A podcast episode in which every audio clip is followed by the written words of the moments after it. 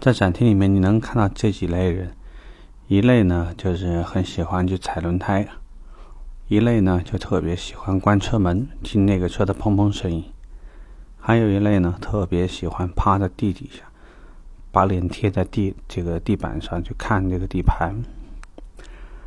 那其实有些新的销售顾问也不太懂，也不明白，尤其是关门听这个声音。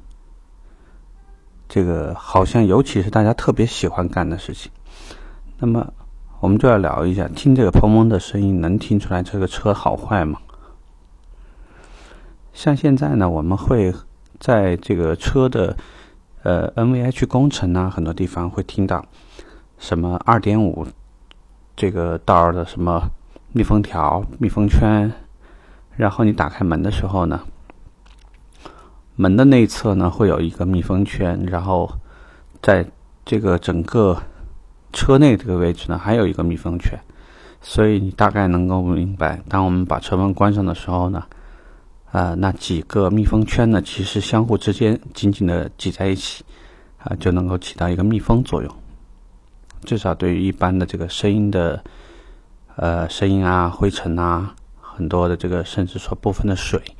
都能起到很好的隔绝作用。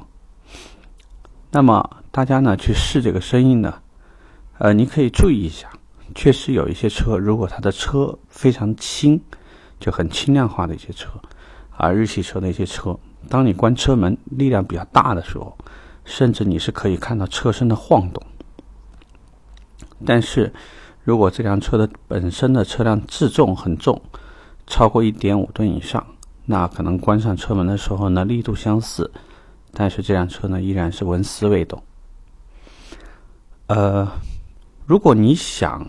这个客户呢，如果说对于这个车，呃，关门的时候呢产生震动比较大，那你就要看客户选择的这台车是什么样的标准。比如说，我们分为几类啊，还是一样，先说现象，再说破解。啊，先说第一类，就是说我们这辆车特别沉。关车门的时候呢，声音毫无杂音，砰，瞬间结束。那我们一般会告诉客户，你看，声音非常的沉稳有力啊，说明我们这个车呢，车身结构，包括车辆的密封性这些方面都做得很好。那这个时候呢，我们还可以邀请客户到主驾驶。以前我们讲过一个技巧，就是当客户坐在主驾驶，你坐在副驾驶的时候呢，只开启一扇车门。所有的摄像都升上，最后呢，你告诉客户，我们将要试一下隔音效果，来看一下这个车是不是真的这个密封性啊，包括它的隔音能力很好啊。瞬间把车门关上的时候，我们停上几秒钟不说话，让整个车内处于一个类似于窒息的状态。在这种情况下呢，你就可以让客户非常明显的就能感觉到车内非常的安静。之后再来铺垫一下，你看是不是我们这个车的隔音效果特别好啊，并且你听不到外面的声音。当你把车门打开的时候，就可以听到外面的声音传进来。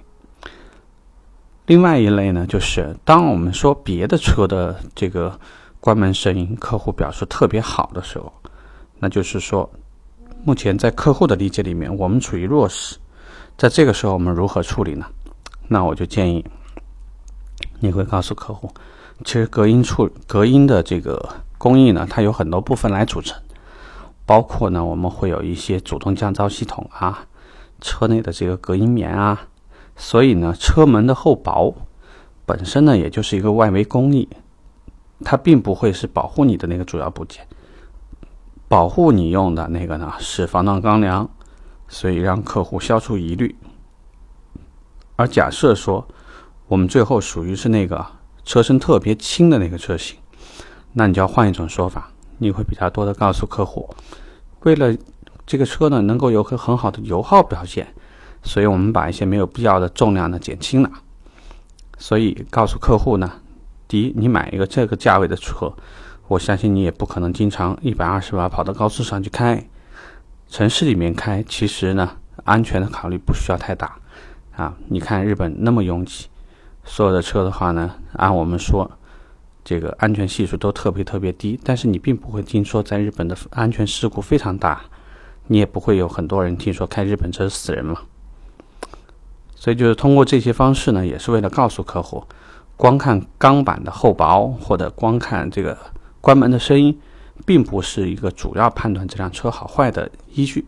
如果有理有据的跟客户聊，有时候呢，客户对你的信任度就会提升很多了。OK，这个话题我们聊到这，拜拜。